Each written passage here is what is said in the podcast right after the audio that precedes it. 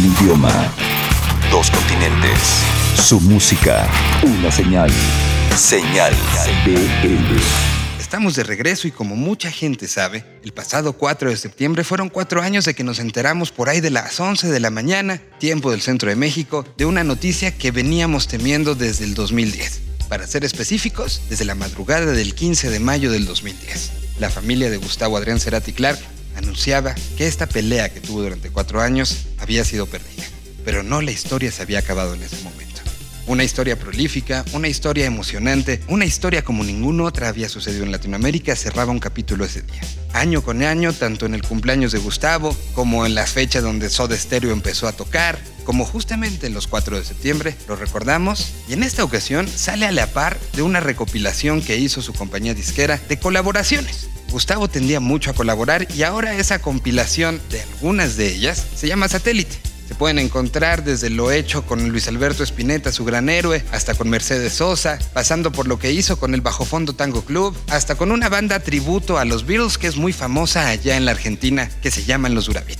La única participación mexicana dentro de esta compilación es la de Telefunca de Guadalajara. Al respecto y en una manera de presentar esto, encontré un texto que me fue enviado en agosto del 2005 por Giancarlo y por Aldo Fragoso. Ambos textos describen el momento de ese acercamiento con Gustavo. Hoy, en un momento de conmemoración al tipo, al genio, al músico, al hombre que le gustaba decir, no soy un maestro, soy un alumno, Hoy Giancarlo se encuentra en España después de un año muy difícil y sirve esto también para que se den una vuelta por algunas de las colaboraciones. El disco donde viene la canción originalmente se llama Electrodoméstico. Fue hecho en Argentina por Tweety González. Ellos viajaron hasta allá. Aquí está el texto escrito con Giancarlo y que se llama Un icono al micrófono. Señal.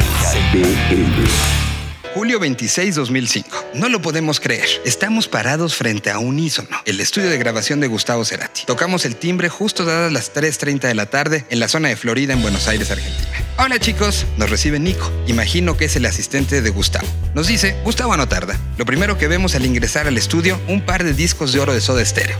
¡Wow! Inexplicable. Estamos en el estudio de Cerati. Esto lo repitió nuestro cerebro durante toda esa tarde. Mientras nos volteamos a ver a Aldo y John, creo que nunca los había visto en ese estado de admiración.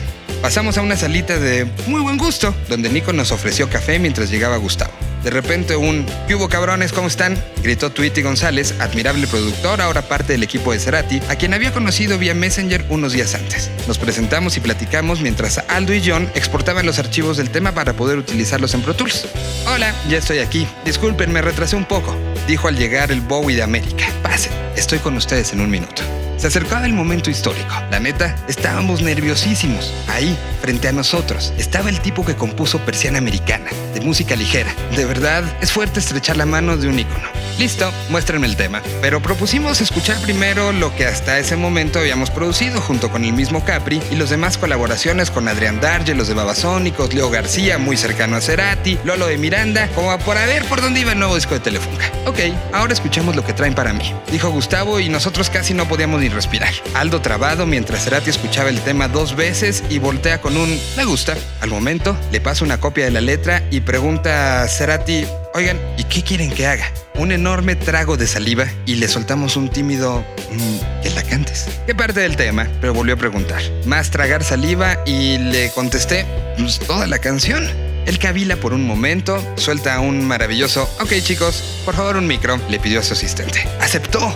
Nos volteamos a ver con alegría y mientras se prepara, Cerati nos platica que nuestra canción está llena de terminaciones con Sion, como las letras que escribió para el disco Canción Animal. Me gusta, dice con sinceridad y empieza a cantar el tema.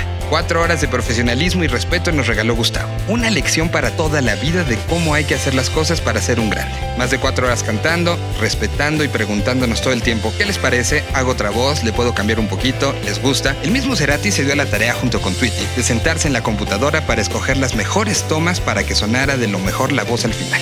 Al final nos dice, escuchémosla, y yo casi lloro. Una sensación, aunque suene muy cursi, increíble. Una canción de Telefunca cantada por Cerati. Un sueño, un sueño de los más grandes. Estos textos fueron hechos en el 2005 y presentan justo la siguiente canción. Parte de la recopilación que hoy estamos viendo ya disponible en cualquier lado se llama Satélite, la canción se llama Electroshock y es Telefunca con Gustavo Adrián Cerati Clark a cuatro años de su partida.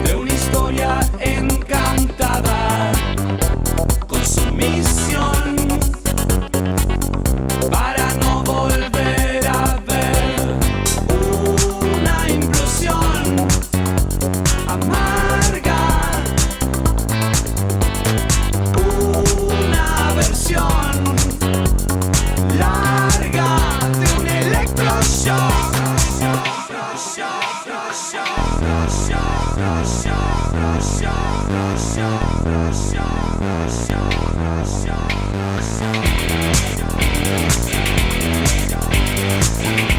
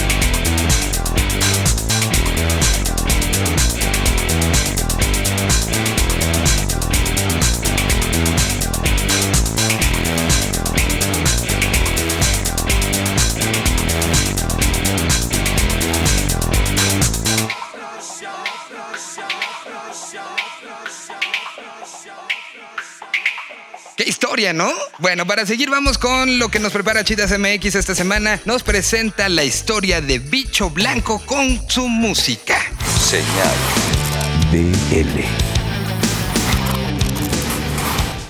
¿Cómo están? Yo soy Arumi de Chidas MX y nuestra recomendación de hoy les traigo a un dúo mexicano integrado por Bernardo Pérez y Ferdinand González. Eh, ellos son un proyecto alterno de la banda Guadalupe y les estoy hablando de Bicho Blanco. Eh, ellos tienen una propuesta realmente fantástica. Eh, en su sonido tienen un abuso de sintetizadores que realmente se agradece. Tienen unas bases rítmicas bastante deliciosas, por así decirlo. Lo que están a punto de escuchar se titula Malas Lenguas. Eh, ese también es el nombre de este EP que salió en 2017. Y pues les recomiendo mucho que vayan a ver el video, que lo busquen ahí en YouTube, porque hacen una propuesta visual muy, muy chida que vale la pena ver y escucharlo y sobre todo disfrutarlo, escucharlo muchas veces y imaginarse cosas, relajarse y todo lo que esta música les llegue al alma. Les recomiendo que lo sigan en sus redes sociales o se encuentran como Bicho Blanco en Facebook y también sigan a Chidas MX en Twitter, Facebook e Instagram. Yo soy Arumi y nos escuchamos en la próxima vez. Muchas gracias a Señal BL y adiós.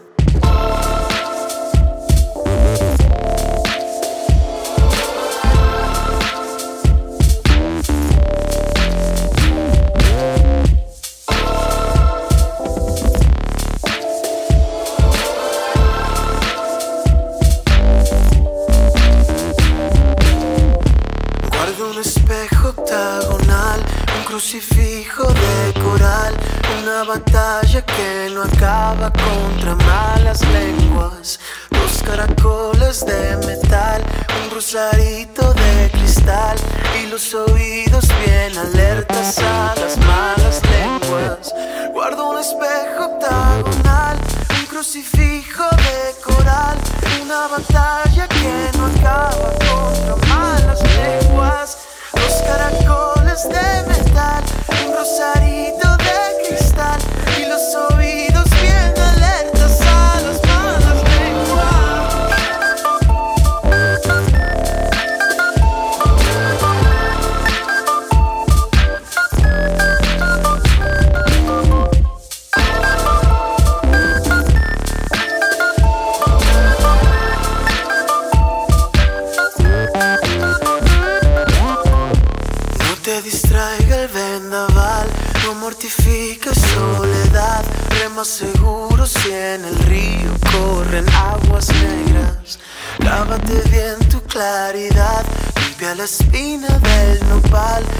oídos bien alertas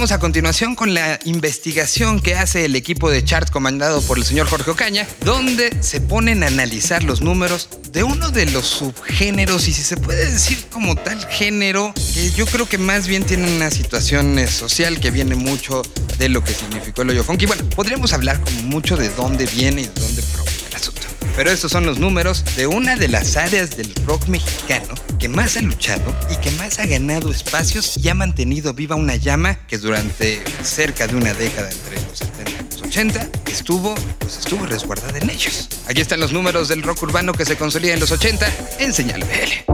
Hola, seguidores y amantes del rock. Nuevamente los saludamos desde Chart México.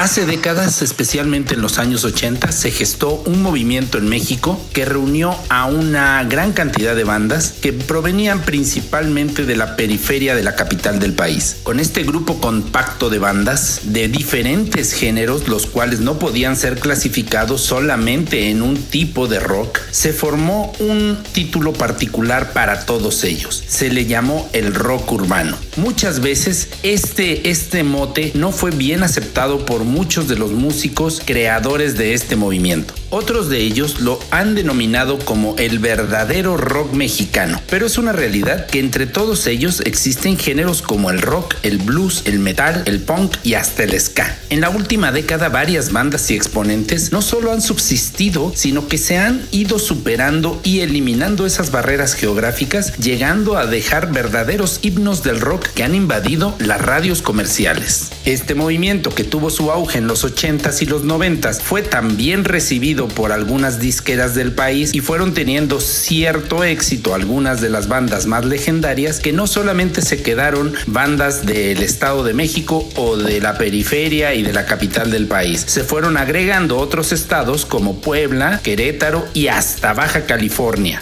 Ahora les vamos a presentar a esas bandas que siguen siendo parte de esta familia y que también forman parte del exclusivo Top 100 de Chart, desafiando los nuevos proyectos exitosos y también a las leyendas mainstream de nuestro país. Les diremos que el 14% de las bandas que existen en el Top 100 provienen de este sector periférico de la Ciudad de México. Solo para que se den cuenta, cinco bandas de las más populares de este circuito han sumado más de 2.000 conciertos en 7 años. Estos son algunas de las bandas más activas en el momento. Anavanta se fueron a Ecuador a principios del año y estrenan disco. Esta banda de rock gótico se encuentra en la posición 92. Next, legendaria banda de metal surgida en los años 80 y que ha logrado surcar el top 50 de nuestros charts. Por ahora se encuentra en la posición 80. Tex Tex, si bien la pérdida del muñeco fue uno de los más duros golpes en años recientes, la banda logró resurgir y ya regresa a este club de los 100 en la posición 74. Cactus, el blues rock de esta banda de Tultitlán, no para de tocar cada fin de semana y ya se encuentran en la posición 67. Sur 16, aún se mueven en las ciudades del circuito urbano como Querétaro, Ecatepec, Tultitlán, Tlanepantla y otras, y después del fallecimiento del líder de la banda, El Vampiro, mantiene la esencia viva de su fundador y sigue siendo una de las bandas consentidas del género. Ahora se encuentran en el lugar 57. Charlie Montana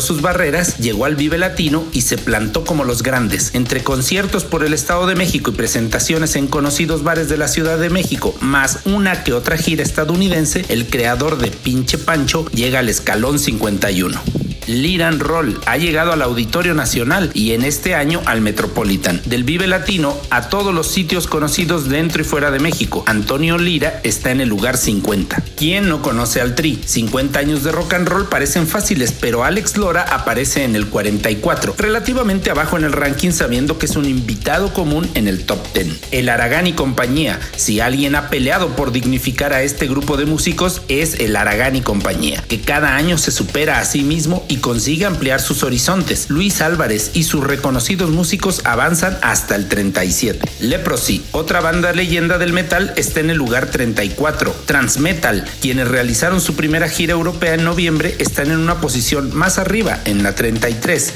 Banda Bostic, son unos súper consentidos y no necesitan presentación. Escalón hasta el 25, pero ya han conocido el top 20. Sam Sam tuvieron un año difícil en el 2017 con la muerte de su líder Serafín, aún siguen muy activos y se mantienen en el 21 acechando a los grandes. Antes han llegado hasta la posición 9. Garrobos son simplemente imparables, el punk de barrio y marginal que ha escalado y se ha mantenido como uno de los grandes del rock. El carismático lagarto Garrobo sigue logrando sacudir el cráneo a toda la banda de la capital y su periferia.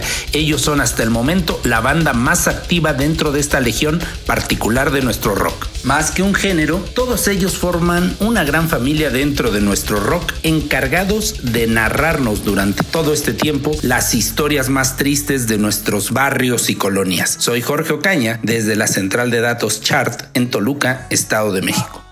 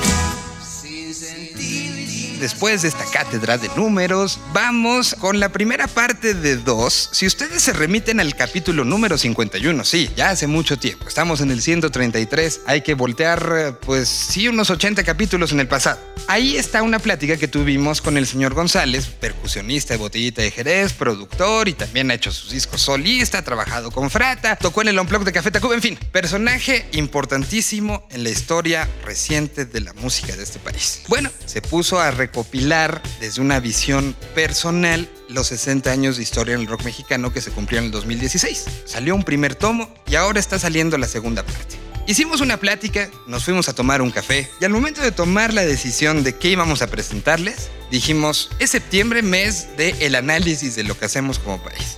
Este libro habla, pues de una u otra manera, es parte de la historia de México. Entonces decidimos convertirlo en dos partes. Aquí está la primera parte de esta charla, con los conceptos, con lo que viene en el libro y con mucho de lo que sucedió en la década de los 80 platicado por uno de los que la vivió. El señor González aquí está presentando 60 años del rock mexicano, volumen 2. Con esto terminamos el programa del día de hoy, nos escuchamos en el 134 y así arrancamos septiembre con muchos elementos y muchas cosas muy mexicanas. Vamos entonces, nos escuchamos en el 134. Muchísimas gracias, esto fue Señal BL. Señal BL. Yo hubiera querido que fueran dos, pero cuando estábamos armando el primero, mi editor me dijo que paráramos en el 79. Creo que hubiera sido mejor idea que llegara al 85, porque los- la década de los 80 fue explosiva y, y eso hubiera ayudado a, digamos, aligerar un poco el segundo volumen. Pero como no fue así, a la hora ya de, de terminar la obra completa, resultó que el material daba para dos volúmenes más. Entonces, eh, esa fue una labor ahí que tuve que hacer con la, editorial porque estaban en la idea de hacer dos nada más. Sin embargo, creo, y lo estoy viendo ahorita con esta, la salida de este volumen 2 que comprende del 80 al 89, que no es una mala idea lo que está pasando de que sean tres volúmenes. Primero porque tener obras demasiado grandes, unos ladrillos de libros, eh, los hacen incosteable por un lado y poco atractivos en términos de, de lector, sí. Entonces, eh, ahorita de alguna manera lo que está evidenciándose es que ya se volvió una serie, ¿no? Eh, de- del primer volumen al segundo eh, está viendo como un- una especie de inercia que que espero continúe hasta el tercer volumen, ¿no? El planteamiento son los 60 años del rock mexicano, que en realidad se están cumpliendo en el 2016. Entre los textos que todavía entregué el año pasado, hay ciertos sucesos que cubren hasta el 2017 por las condiciones en que se dio escribir este libro. Creo que sí asumí como la responsabilidad de contar esta historia, sí con ciertos tintes anecdóticos, personales, pero sin ponerme a juzgar en términos de que, no sé, por ejemplo, lo que no me gustaba que no apareciera o hablar mal de algo, no era por ahí la cosa, sino más bien es, era dar la información de una manera también atractiva para el que lo lee. Y eso no quiere decir que no sea como un texto crítico en ciertos aspectos, ¿no? Eh, no deja de ser la visión de un músico, de alguien que está dentro contando qué está pasando en todo el entorno, en esta in- industria que hasta los 80s empieza a tomar forma de una manera un poco incipiente. Pues entonces esta visión de músico también es una perspectiva poco escuchada, ¿no? Uno generalmente oye lo que decían las disqueras o lo que dicen los medios, etcétera, pero el músico lo vive también de cierta forma y eso creo que sí está plasmado y es crítico con esa realidad a veces, ¿no? Que hay cosas que el público no- ni se imagina, ¿no? De manejos a nivel disqueril o de los medios o incluso culturales en términos generales, políticos o sociales, como es muy evidente también en el primer volumen, ¿no? Es eso, pasó de, de estar en una escena subterránea a tener un ligue, un amorío con la industria, con la parte, digamos, que involucra hacer un negocio de la música, ¿no? Aún así, el final de los 80 fue el comienzo apenas de una circunstancia que ya se dio en los 90 y que ya no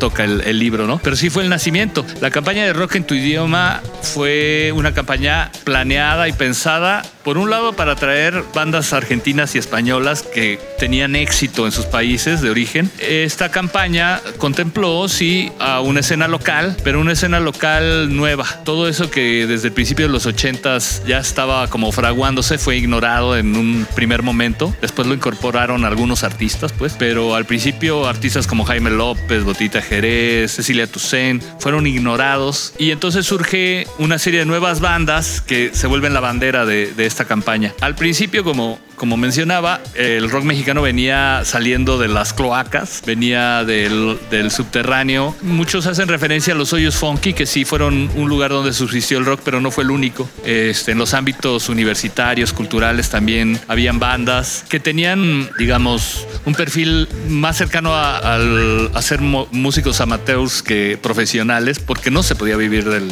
de la música y del rock. Hubo muchos chavos clase media que tocaban y que les gustaba el rock y que eran incluso mal vistos socialmente, pero que no dejaban de hacerlo y que se volvieron después en los, en los integrantes de esas bandas que empezaron a tener éxito en los 80s.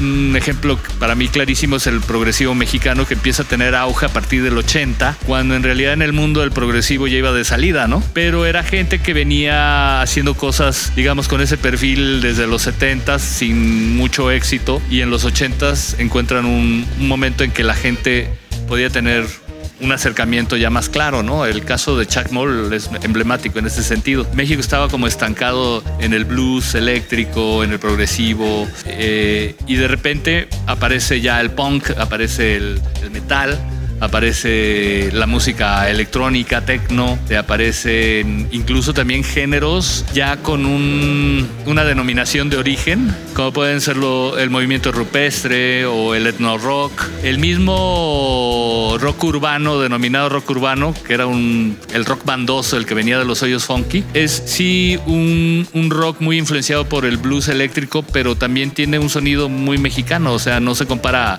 al de ninguna otra parte. Yo tengo claro que esto se suma a la historia del país y que es una forma también que a partir de esta perspectiva se pueda conocer o se pueda complementar o se pueda enriquecer esa historia general de, de- de México, ¿no? Porque como bien decía, el contexto está influyendo los sucesos, entonces es un espejo, es un gran espejo, ¿no? Para, para ver cómo, cómo ha sido México. A 20 años, lo que comenzó como un festival, hoy es toda una red de música, ideas identidad.